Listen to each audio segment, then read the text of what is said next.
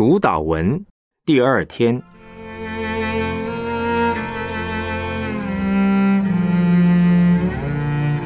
认识上帝的名。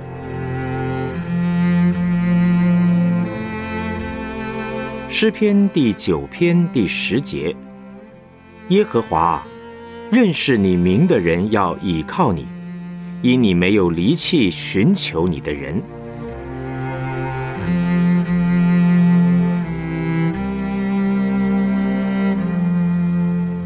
主题信息：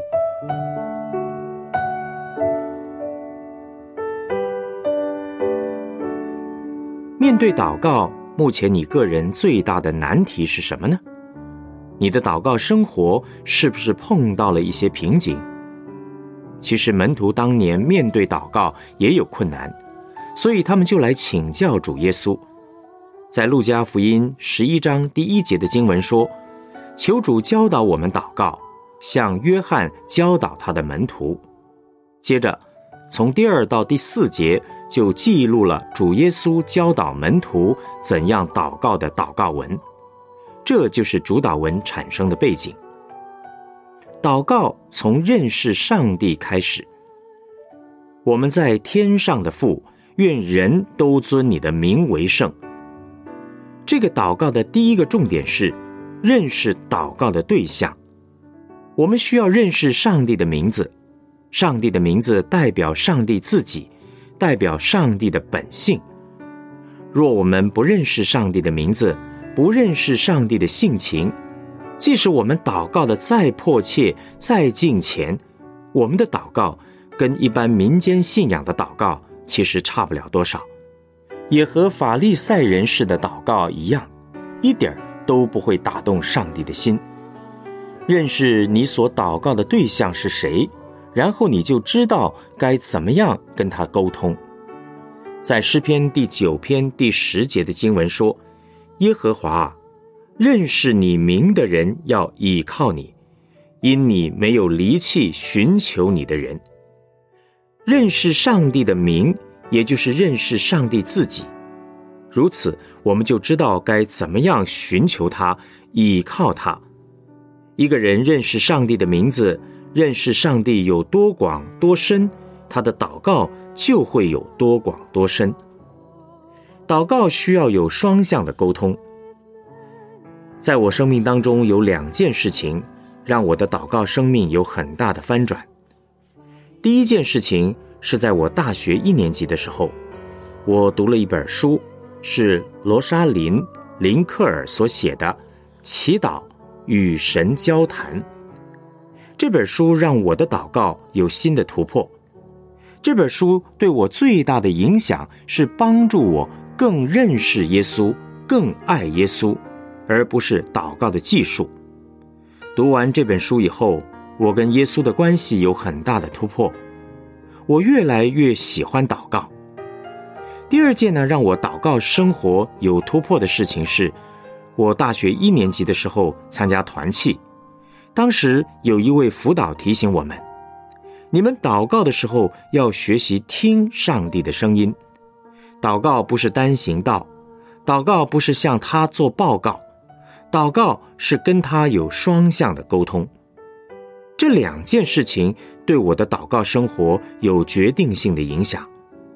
透过耶稣基督。我对我的上帝有亲身的、主观的、更深的经历，我经验到我的上帝是一位又真又活的上帝，并且我可以跟他有双向的沟通。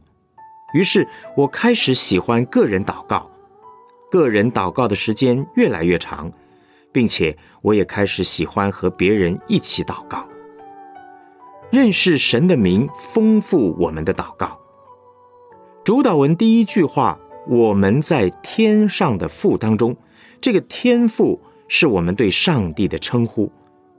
我们跟神祷告，不只可以用天父这个名字，还可以用好多他所启示给我们的名字。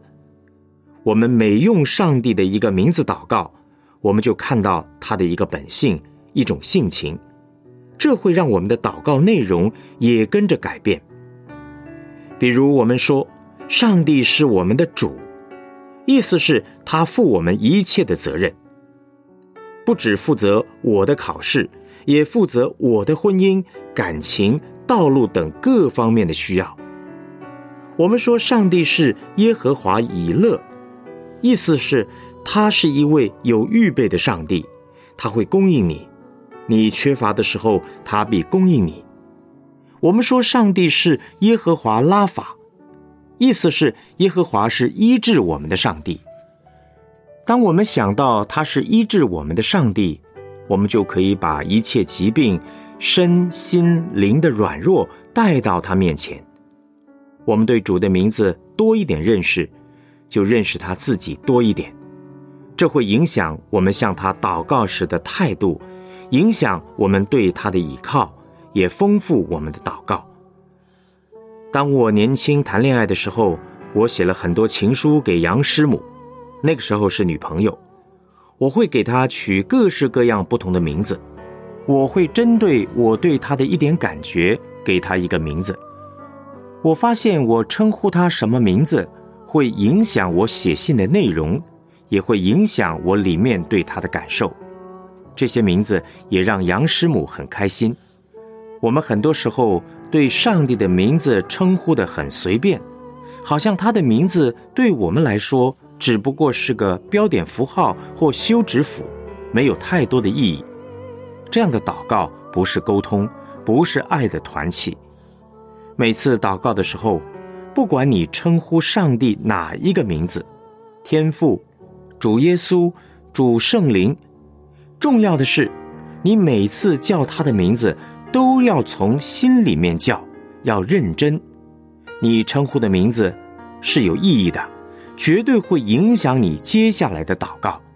你的祷告会变得很有意思，会变得很准确，很有意义。上帝的名字代表他自己，代表你祷告的对象，代表你跟他的关系。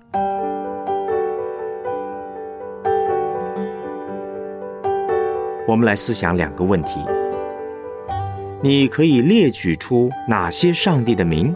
这如何帮助你的祷告有更深的突破呢？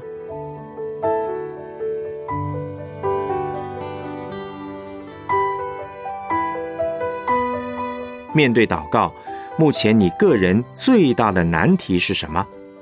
试着分享，并请大家为你祷告。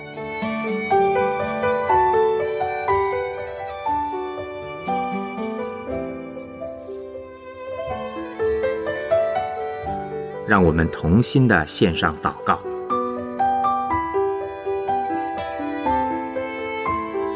亲爱的天父，你的名何等宝贵，你的名彰显了你一切的本性，也使我更认识你，领受你的恩典。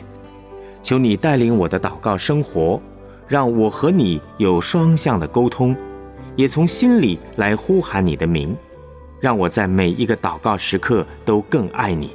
更享受你自己，奉主耶稣基督的名祷告，阿门。